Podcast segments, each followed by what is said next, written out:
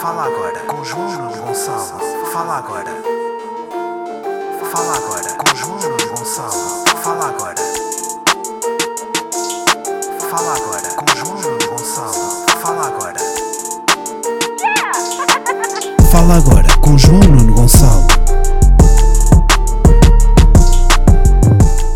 Macabliqueiros, vá bem. Bem-vindos a mais um episódio de Fala Agora, episódio número Renato Sanches. Ahm, estou aqui a falar-vos num domingo, domingo de cansaço. Malta, eu estou muito cansado porque isto foi uma semana muito cansativa e eu sinto que não, não, tive, não consegui descansar no fim de semana também.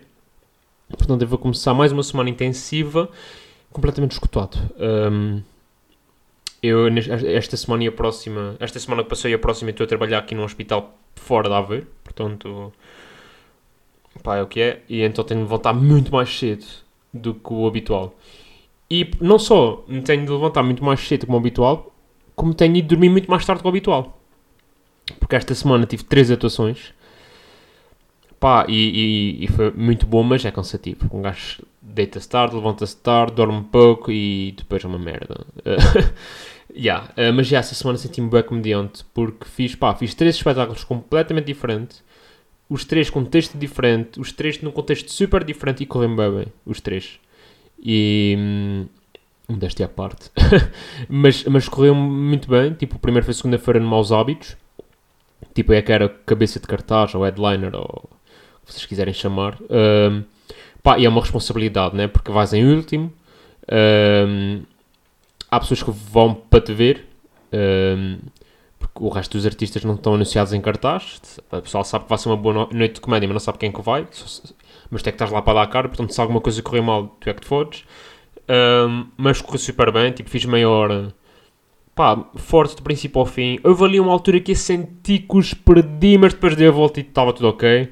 Ehm, tipo, estava no texto, saía do texto, metia com as pessoas, voltava ao texto, tipo, bem tranquilo. Uh, depois na quarta fui fazer a sessão de testes da Kilt, da, da Luana do Bem. Uh, Luana do Bem estava, teve aí a fazer um, um, umas sessões de teste pelo país. Eu, eu fui abrir na, na, na quarta-feira aqui em Aveiro, muito fixe. Lá está, outro tipo de atuação. Eu não tenho responsabilidade nenhuma, faço só 5 minutos, que é sempre, pá, é sempre difícil agarrar o público em 5 minutos. Uh, Ainda por cima fui em primeiro, ou seja, ponho aquilo mesmo frio, né? As pessoas que vêm ver Luana e de repente aparece um gajo, tipo, quem é este gajo? E é sempre difícil nesse aspecto, mas correu bem também. As pessoas curtiram. E depois lá está, depois nessa noite ainda atua, depois de mim o Vitor Sá, que também costuma fazer umas cenas com, a Kilt, a Luana, e antes da Luana ainda foi o Diogo Batáguas. O Diogo Batáguas foi lá fazer uns minutos também. Pronto, e, e de repente acaba o serão, não sei o quê, e estás a tomar finos com o Diogo Batáguas e com a Luana do Bem. Ahm, de repente isto está a acontecer, malta. De repente eu estou a tomar cafés com malta que conheço de televisão ou de YouTube e malta eh, grande, né? Eh, mas quer o Diogo, quer a Luana são uns porreiraços. Tipo, o Vitor já sabia que era porque já conhecia, mas estes dois não conhecia. Muito porreiros, ehm, muito engraçados, dentro e fora do palco. Eh, e foi um prazer atuar com eles. E pronto, e depois na sexta, na sexta fui atuar, fui abrir o solo do Rodrigo Marques, abrir o a estreia do solo em solo português do Rodrigo Marques. E aí foi, foi, foi um misto, foi tipo, lá está, não tenho cartaz, a responsabilidade não é minha, porque o espetáculo não é meu, tipo, que a responsabilidade é no Rodrigo, que é o espetáculo. Só que é um gajo que é gigante, né? De repente, eu estou a abrir um solo de um artista internacional, um artista que pode não vir a ir para eh, a plataformas de streaming, estão a perceber, com solos de comédia. E, e de repente estou eu a abrir. Eu. Ahm, pá, e depois foi do género. Disseram tens 10 minutos. E pronto, 10 minutos normalmente. O que eu faço é tipo, tenho mais ou menos noção de quanto é que demora os meus beats. E pronto, e junto. Pá, só que eu chego lá e o gajo disse: Olha, mas tipo 10 minutos mesmo. Tipo, não ultrapassa. E pá, isso mete uma pressão do caralho. isso mete-me, porque de repente em casa faço 11. Por exemplo, eu estou a cronometrar em casa, dá 11 minutos. E tipo, já, tranquilo. Mas quando chegas lá e disseram: Hum, se estiveres nos 10 e 40, pá, pá, pensa já em acabar. E é tipo, oh. Mas não, mas hum, depois em palco um gajo até fala mais rápido, não sei o quê, é mais, é mais ativo, mais rápido, mais dinâmico eh, e corre super bem. Havia aqui a dificuldade e é bem engraçado que o Rodrigo estava com a mesma preocupação, que era, será que as pessoas vão me entender? Porque para aí 60% do público era brasileiro, mas para aí 40% era português. Ou seja, eu estava preocupado que Aliás, o Rodrigo estava preocupado que os portugueses não o percebessem, porque os brasileiros, em princípio, percebem as referências e a linguagem. Agora, ele estava preocupado que os brasileiros não, não perce... que os portugueses não percebessem. Eu estava preocupado que os brasileiros não percebessem e que os portugueses também, que tenho sempre essa preocupação, que é uh, as pessoas não percebem o meu sotaque. Uh, mas no final, o feedback que eu tive foi incrível. Fiz lá uma ou duas piadas com brasileiros e, e eles curtiram, tipo, do género, ok, bem apanhado. Uh, e depois tive bem malta brasileiros a seguirem-me nas redes a seguir, eu e o Rodrigo fomos a um baile funk, uh, um, tipo, que era mesmo ao lado do sítio onde atuámos, e foi incrível também. Uh, tipo, demasiado brasileiro. Imagina, a festa foi demasiado brasileira para mim. Porque baile funk, pá, demasiado para mim. Mas engraçado que para o Rodrigo a festa estava demasiado, demasiado portuguesa. Porquê? Porque muito homem.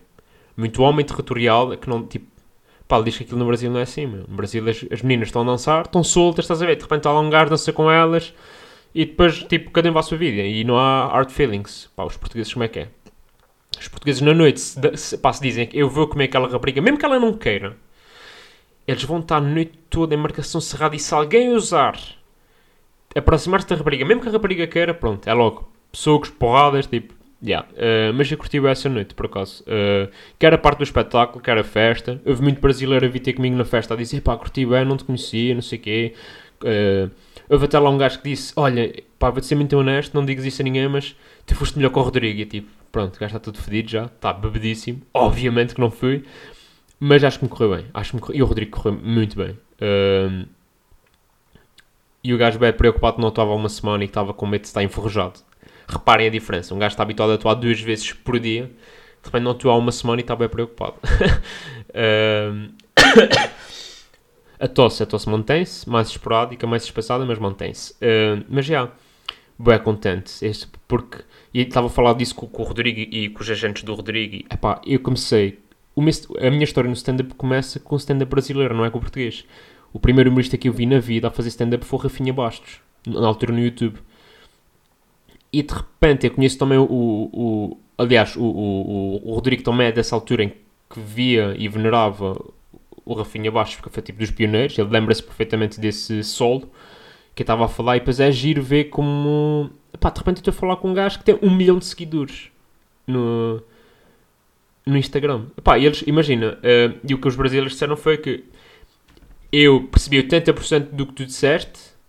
Não, eu, uma, ah, foi. Eu vi 80% da tua atuação, percebi 40% do que tu disseste, mas, no, mas gostei. Pronto, uh, eu sinto que foi essa a, eh, a, generalidade do povo brasileiro que lá estava, que foi muito carinhoso comigo. Uh, vão para lá ver o Rodrigo e tem de levar comigo, portanto já tem a minha simpatia aí, o povo brasileiro. Mas com isto, vamos. Hum... Ah, mais uma merda relacionada com essa noite. Eu na sexta-feira estava a trabalhar e eu fui lá tipo aos serviços tipo, perguntar quando é que me iam dar a vacina da gripe. Uh, porque me a, a população de risco, porque trabalho, caralho, trabalho no, no SNS e não sei o quê, então meio que sou pessoa de risco. Uh, Foi-me informado da vacina. Disseram, ah, já que está aqui, porque é que não toma aí a vacina? E eu tomei a vacina da gripe. A do Covid não tomei a terceira dose porque ainda não fiz 6 meses da segunda. Whatever. Tomei a vacina da gripe. E eles lhe perguntaram, é a primeira vez que toma a vacina da gripe? Eu, é. E eles, ah, pois, uh, se calhar vai ter um bocado de sintomas. Mas eles disseram-me isso depois de tomar a vacina. E tipo, oh senhora, mas eu tenho um espetáculo hoje, eu não posso ter sintomas. E ela, pois, se calhar antes de dormir tomo um paracetamol. E eu, puta que pariu. Entretanto, atuei, estava bem disposto. A seguir fomos para a festa, não sei o quê, e depois apanhei uma badeira tão grande que no dia a seguir eu, eu não acordei com sintomas da vacina, eu acordei com sintomas de ressaca. Portanto, eu não senti nada da vacina, se calhar nem fez efeito. Eu bebi tanto álcool que a vacina não fez efeito e inativei a vacina da gripe. Se calhar é isso que devemos fazer, malta. Devemos estar todos bêbados, sempre, e assim ninguém apanhava Covid. Se calhar também não é assim que funciona. Estou aqui a mandar eh, maus conselhos médicos. Mas pronto, isto é um podcast de comédia, portanto, chill. Uh, mas já, nesta brincadeira de atuar e, e, e trabalhar fora, já, malta, tenho dormido bem pouco, então por causa disso esta semana estou ultra cansado. Uh, e depois aconteceu-me esta semana. Pá, esta semana cheguei atrasado ao, serviço um dia. Pá, cheguei, quando digo que cheguei atrasado, tipo 10 minutos. Tipo, também não foi. Porquê? Porque adormeci não ouvi o toque e adormeci. Uh, só que ando a reparar uma coisa que é... Eu normalmente meto o despertador uma hora antes de entrar ao serviço. Ou seja, se entrar às 8, mas desfredou às 7. Porque eu moro, relativo, eu moro 15 minutos a pé do serviço. Um, e então é, meto tipo às 7, deixo aquilo tocar até às 7 e meia, 7 e meia levanto-me, despacho-me em 15 minutos e saio às 7h45 que em princípio dá tempo de chegar ao hospital, portanto um, 8 horas. Qual o, uh, qual o problema aqui? É, eu acho sempre que me consigo despachar em 15 minutos, quando eu claramente não consigo. Eu já falhei tantas vezes nessa tarefa que acho impressionante eu ainda achar que consigo. Eu acho sempre tipo, não, não, é amanhã, amanhã que eu vou conseguir. Não, não consegues, João Nuno. Tipo, tu, tu ficas, a dar, para começar, nem que levantas às 7h30. Muitas vezes levantas, estás às 7h45. E despachas-te a uma velocidade louca. Muitas vezes só sais de casa às 50 ou 55, portanto já vais chegar atrasado. Porque. Mas já. Uh, continuo a achar que. Ah, não, 15 minutos é mais do que suficiente para eu acordar. não, pá, mas uh, tenho que ter cuidado com isso. Uh, também já percebi que não é um problema só meu, porque uh, o pessoal é muito exigente com o meu horário. Mas normalmente também já reparei que quem é muito exigente com o meu horário é malta que consegue chegar depois de mim. Portanto, e se tu chegas ao trabalho depois de mim, pá, se calhar precisas de acordar 20 horas antes do trabalho começar. Uh, normalmente também são esses, né? Nunca é o gajo pontual que se estressa contigo, é sempre o gajo que não é pontual que tipo, lembra-se naquele dia que. Ah. Mas já. Vamos a primeira pergunta. Pergunta de Filipa, que pergunta: Mandar dar chatices. Preferias mandar em burros ou ser mandado por burros? Malta, acho que isto é fácil, né? Claramente mandar. Uh, preferia. Eu acho que a raiva de não ver uma ordem cumprida por alguém é sempre menor do que a raiva de ter um burro a mandar-te fazer merdas. É porque às vezes o que o burro está a dizer até, até, até faz sentido. Mas o motivo pelo qual ele está a mandar fazer não é, não faz sentido e tu já ficas. Hum, caralho. Portanto, já, eu preferia mandar, já. Até porque, por exemplo, eu mando em burros. Os burros, se começarem a desobedecer muitas vezes, despeço os burros. Também é um bocado isso. A não ser que seja função pública, é mais difícil. Mas se um gajo arranja maneira de. Pá, destacar os empregados, os empregados ou assim. Mas já, preferia mandar em burros. Uh, eu penso que isto é unónimo Ninguém quer ter um chefe burro. Ninguém, ninguém quer ter um chefe, na verdade. A maior parte das pessoas tipo, quer ser chefe. Uh, logo aí. Uh, portanto, já, Filipe, mandar em burros, definitivamente. Uh, vamos mais uma pergunta. Pergunta de João, que pergunta que especialidade escolho? Pois é, João, pois é. Acho que estamos todos nessa, nessa fase. Uh, agora perdi a audiência toda. Uh, ah, malta, será que agora como é tipo, atuei com, com o Rodrigo e tipo bué brasileiros e bué brasileiros começaram a seguir. Será que vamos ter brasileiros a ouvir este podcast? Já tivemos espanhóis, já tivemos americanos, já tivemos checos. E agora será que vamos ter uh, brasileiros a ouvir o podcast? E não vou entender porra nenhuma do que estou dizendo, né? Fodeu, né? Uh, pá, mas tiver aí malta brasileira a ouvir, manda um, um alô. Pá, e estamos juntos, é assim mesmo. mas já, uh, voltando aqui à pergunta do João. Eu não sei se vocês acompanharam esta semana, mas esta semana foi uh, o exame, a prova nacional de acesso que eu fiz, lá está, o ano, o ano anterior. Uh, este ano foi ligeiramente mais cedo, mas sim, passou sensivelmente um ano desde que eu fiz a minha prova, o, exame mais difícil e mais importante da minha vida. Um, houve bem malta que eu conheço que repetiu e, e malta que, que é um ano mais novo e que fez e pronto. E eu senti-me também na obrigação de mandar um apoio, mandei uma mensagem tipo àqueles meus amigos mais próximos, tipo, malta, vai correr tudo bem, tipo Pá, e na generalidade, pá, o que é que eu vi? O que é que eu vi que malta? A malta disse que este ano foi mais difícil. Mas também eu penso que a malta, isso é tipo geral. A malta acha sempre que é sempre mais difícil do que realmente foi. Um, eu lembro no meu ano, estava toda a gente a dizer Ei, foi uma merda, muito mais difícil, as notas vão bater. E subiram. Subiram, tipo, drasticamente. Tipo, a minha nota no ano anterior ao meu exame, tipo, tinha subido 300 lugares. 300.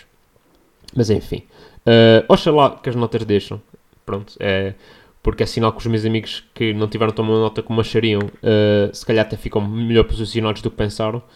Portanto, pá, uh, é isso. Mas já, isto vai de encontro ao quê? Porque está-se a aproximar, malta. Está-se a aproximar. Amanhã começa as escolhas das especialidades. Então, como é que isto funciona? Para quem não se lembra, um, para tirar a especialidade e fazer o exame ano passado. E a nota que eu tive nesse exame dá-te uma classificação. E então uh, é isso. Uh, a malta começa a escolher amanhã. Amanhã são os primeiros 100 que escolhem de manhã e os segundos 100 à tarde. É sempre assim: 100 por manhã, 100 à tarde. No país inteiro. E depois é isso, a melhor nota escolhe primeiro, a segunda melhor nota segunda, a terceira melhor nota... Por exemplo, o décimo quarto só pode escolher depois do décimo primeiro escolher. E só o décimo seguinte só pode depois do décimo quarto escolher. Pronto, isto é... E depois é bem engraçado, porque eu falo com... Eu tenho colegas que estão no top 10, no top 20, no top 100, depois tenho malta no top 1000 e 2000. Estão a perceber? Tenho colegas, tipo... E é, e é bem engraçado ver, independentemente da nota que tu tiveste, independentemente da posição, toda a gente está com dúvidas. Porque, por exemplo, tu dizes... Há boas vagas da MGF. Medicina Geral e Familiar, há boas vagas. Mas aquela pessoa quer ou neste centro de saúde ou no outro, não quer mais. Ou seja, apesar de haver 300 vagas, aquela pessoa na verdade só quer duas. Portanto, ela está a concorrer contra 3 mil pessoas por duas vagas. E mesmo que tenha uma boa nota, ninguém lhe garante que duas pessoas antes dela não vão pegar as duas vagas. Isso é assustador. Hum, tipo, tirando se calhar os primeiros 5. É que mesmo os primeiros 5, por exemplo, o gajo está em quinto, que é Boé Dermato em Coimbra. Dermatologia em Coimbra, por exemplo. Basta o terceiro e o quarto escolherem dermato em Coimbra, já se fodeu. Tipo, tem de ir para a segunda opção. Portanto, estão a ver o drama que é, independentemente da nota que tiveste e a posição que estejas. Isso é assim, pá, ainda agora estava a falar com um amigo meu que escolhe amanhã de manhã. Está no top 100. E o gajo está assim, tipo, o gajo, a primeira opção que ele quer, ele acha mesmo que não vai conseguir, porque na posição que ele está, não chega a ele. Portanto, ele vai escolher a especialidade que na verdade é a sua segunda opção. Reparem. Isto acontece com toda a gente. Tipo, eu na tipo há, uma, há uma vaga que supostamente eu quero, ou que eu acho que quero, e pode não, não sobrar para mim. E isto, pá, e foi quem leu a crónica desta semana, viu? hum, isto é muito aflitivo. Esta cena de escolher, de definir o teu, o teu, hum, o teu destino para o resto da tua vida. Pá, se bem que podes sempre repetir o exame e voltar a escolher se não tiveres satisfeito, mas, mas estão a perceber a importância. É, e, e, e depois um gajo começa a olhar para trás, tipo, pá, e se no décimo ano tivesse feito diferente? E, e será que vou-me arrepender? Vou escolher esta especialidade ou este lugar? Ou... Eu próprio ainda não sei, tipo, eu só vou escolher uh, da manhã 8. E eu ainda não sei, tipo, eu já fiz as minhas pesquisas, sei o que quero, o que pretendo, mas não sei, tipo, uma coisa que eu quero agora, outra coisa que eu quero daqui a 20 daqui a 20 anos, eu não sei, tu é...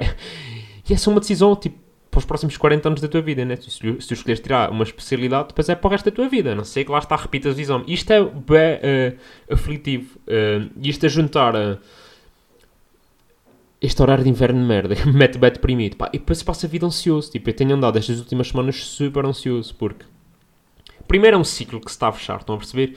A ver está a acabar, o ano comum está a acabar. Estas pessoas que eu conheci, algumas pessoas que eu conheci aqui a ver, pá, vão ser meio- vão fazer parte da minha vida, provavelmente para o resto da minha vida, para sempre. Pronto, essa merda gay que vocês sabem. Pá, isto vai acabar. Tipo, não vou deixar de falar com essas pessoas, como é óbvio, mas é um ciclo que termina. E, e os ciclos, quando se terminam, é, é, é aflitivo, porque não quer dizer que o que venha a seguir não seja melhor, tão bom ou melhor. Mas só porque o que tu sabes que é bom está a acabar, é uma espécie de nostalgia. Tipo, eu senti isso quando acabou o curso em Coimbra. Tipo, eu não, eu não adorei estudar em Coimbra, mas o facto de ir lá agora à queima das fitas e cartelar foi tipo, foda-se, isto nunca mais vai voltar a acontecer. Estão a perceber? Tipo, tudo bem que o que vem a seguir é maravilhoso e vais, vais estar numa especialidade e, pá, mas, e vais conhecer pessoas novas e o caralho, mas é isso, é cidade nova, novo trabalho, uma especialidade nova. E ci- pá, há merdas que vão ficar em 2021 para sempre, ponto. Tipo, eu fui de Erasmus, há muita. pá, e dou-me bem com a malta de Erasmus com quem fui, mas o Erasmus fica em 2019. O ano vem vai ficar em 2021. Há pessoas que vão ficar em 2021. Eh, e isso tem a ver com as escolhas que nós fazemos. Tipo, esse escolhi para outra cidade. Agora imagina, escolhi ficar cá. Se calhar não, havia muita coisa que se mantinha. Agora eu escolhendo outra cidade, há coisas que vão morrer pelo simples facto de estarmos a distâncias muito superiores. Mas isto é feliz, malta. Eu sei que vocês estavam à espera de um episódio de comédia, mas de repente está, tá, tá, bué deep, tá. Mas já, o que é que eu vos posso dizer? No caso do João, João, epá, escolhe aquilo que, que te faz feliz e que te, faz, e que te vês a fazer, pá, nos próximos 20 anos. Onde é que te vês daqui a 20 anos? Acho que a pergunta é essa. Pá, porque os internatos são difíceis, eh, ser médico não é fácil, especialmente na CNS.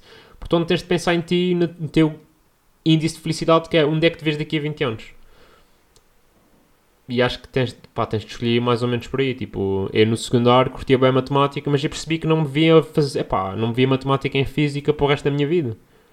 No nono ano adorava história, tipo, era a minha disciplina favorita, mas eu percebi agora no ano que não me via pá, em história.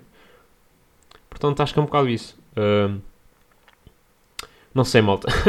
mas já, eu, eu epá, tenho mais ou menos definido na minha cabeça o que quero, mas agora não está 100% ainda.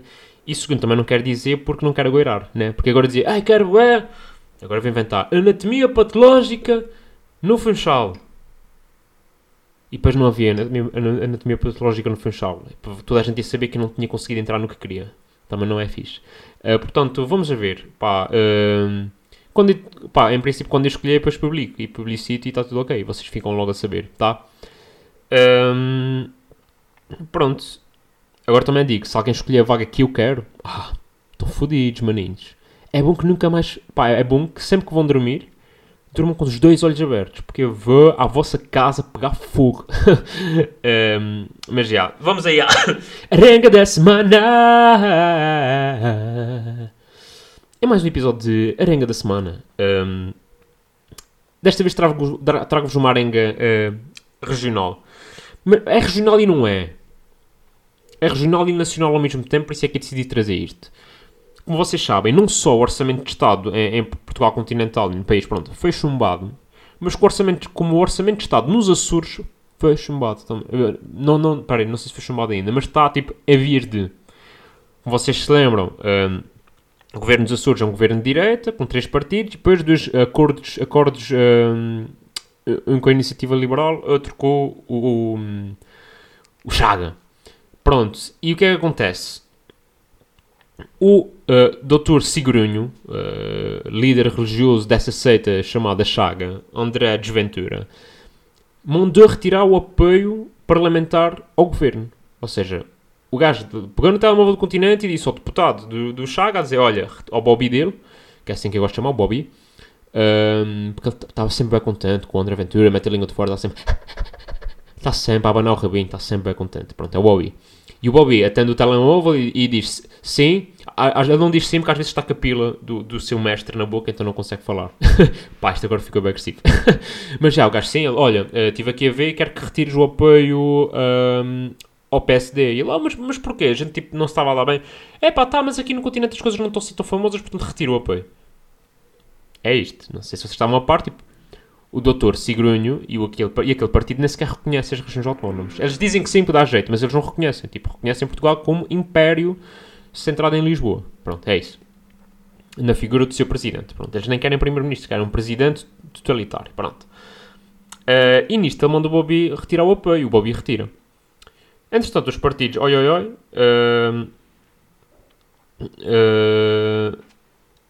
uh, o apoio. O outro deputado, porque havia dois, entretanto, que se separou do Bobby porque. Aliás, se separou do partido porque estava farto de ter que assinar o Bobby e estava farto que lhe mandassem de Lisboa o que fazer, então não, é que era ser deputado, portanto, já conseguiu o que queria, que era ser deputado, agora não me chateia. Uh, nisto, o gajo disse que vota a favor, portanto, ele, o próprio Chaga tem a votar a favor até votar contra. Uh, nisto, o Bobby disse: Espera lá, mas se vocês aprovarem essa lei, eu cago no que o meu dono está a dizer e eu voto a favor. E é tipo, ok, está a desobedecer ao, ao, líder, vamos, interessante. Nisto, o desertor diz: Espera, mas se a lei do Bobby for aprovada, eu é que voto contra. Portanto, a gente anda nisto. Neste momento, o, o, o orçamento dos Açores, orçamento, de, não sei se chama orçamento da região, vá, orçamento da região dos Açores, está preso por um concurso de medir pilas entre dois deputados regionais eleitos pelo Chega e o seu líder. Pá, eu acho isto fenomenal. Eu acho que. Tipo, eu não votei nestes senhores, mas eu agradeço do fundo do coração a todas as pessoas que votaram, porque eu acho que, caso contrário, nunca teríamos uma coisa dessas. Nunca teríamos uh, dois uh, uh, colegas de bancada a mandar galhardetes. Pá, é na internet, é na televisão, é lindo. Eles estão só a medir pilas. Eu acho isto, eu acho isto, ah, acho isto fenomenal. Que é tipo, os dois deputados mais conhecidos, né? Porque tens o Ventura que é deputado, quer dizer, já não é, não interessa e depois os outros únicos dois deputados são estes dois. Pá, e estes dois é, é, é o Ruth e o Nu. É o. Pá, é, é incrível. É o Bobo e o desertor. Fica assim, malta. Pá, é uh, hilariante e agradeço todos os dias a quem votou nessas pessoas porque fazem, fazem o meu dia. Fazem o meu dia. É triste, é, mas pá, escacho-me a rir com estas merdas. Eu escacho-me a rir com a desgraça alheia. E é isto.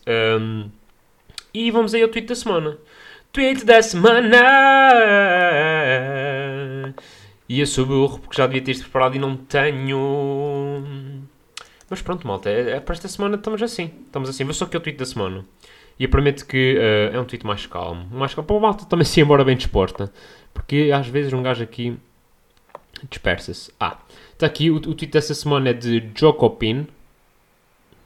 arroba cotas IMO, não sei, que é, foi a propósito do Dia Internacional do Homem, que foi esta semana. E ele faz o seguinte tweet. Dia Internacional da Mulher, entre, entre aspas.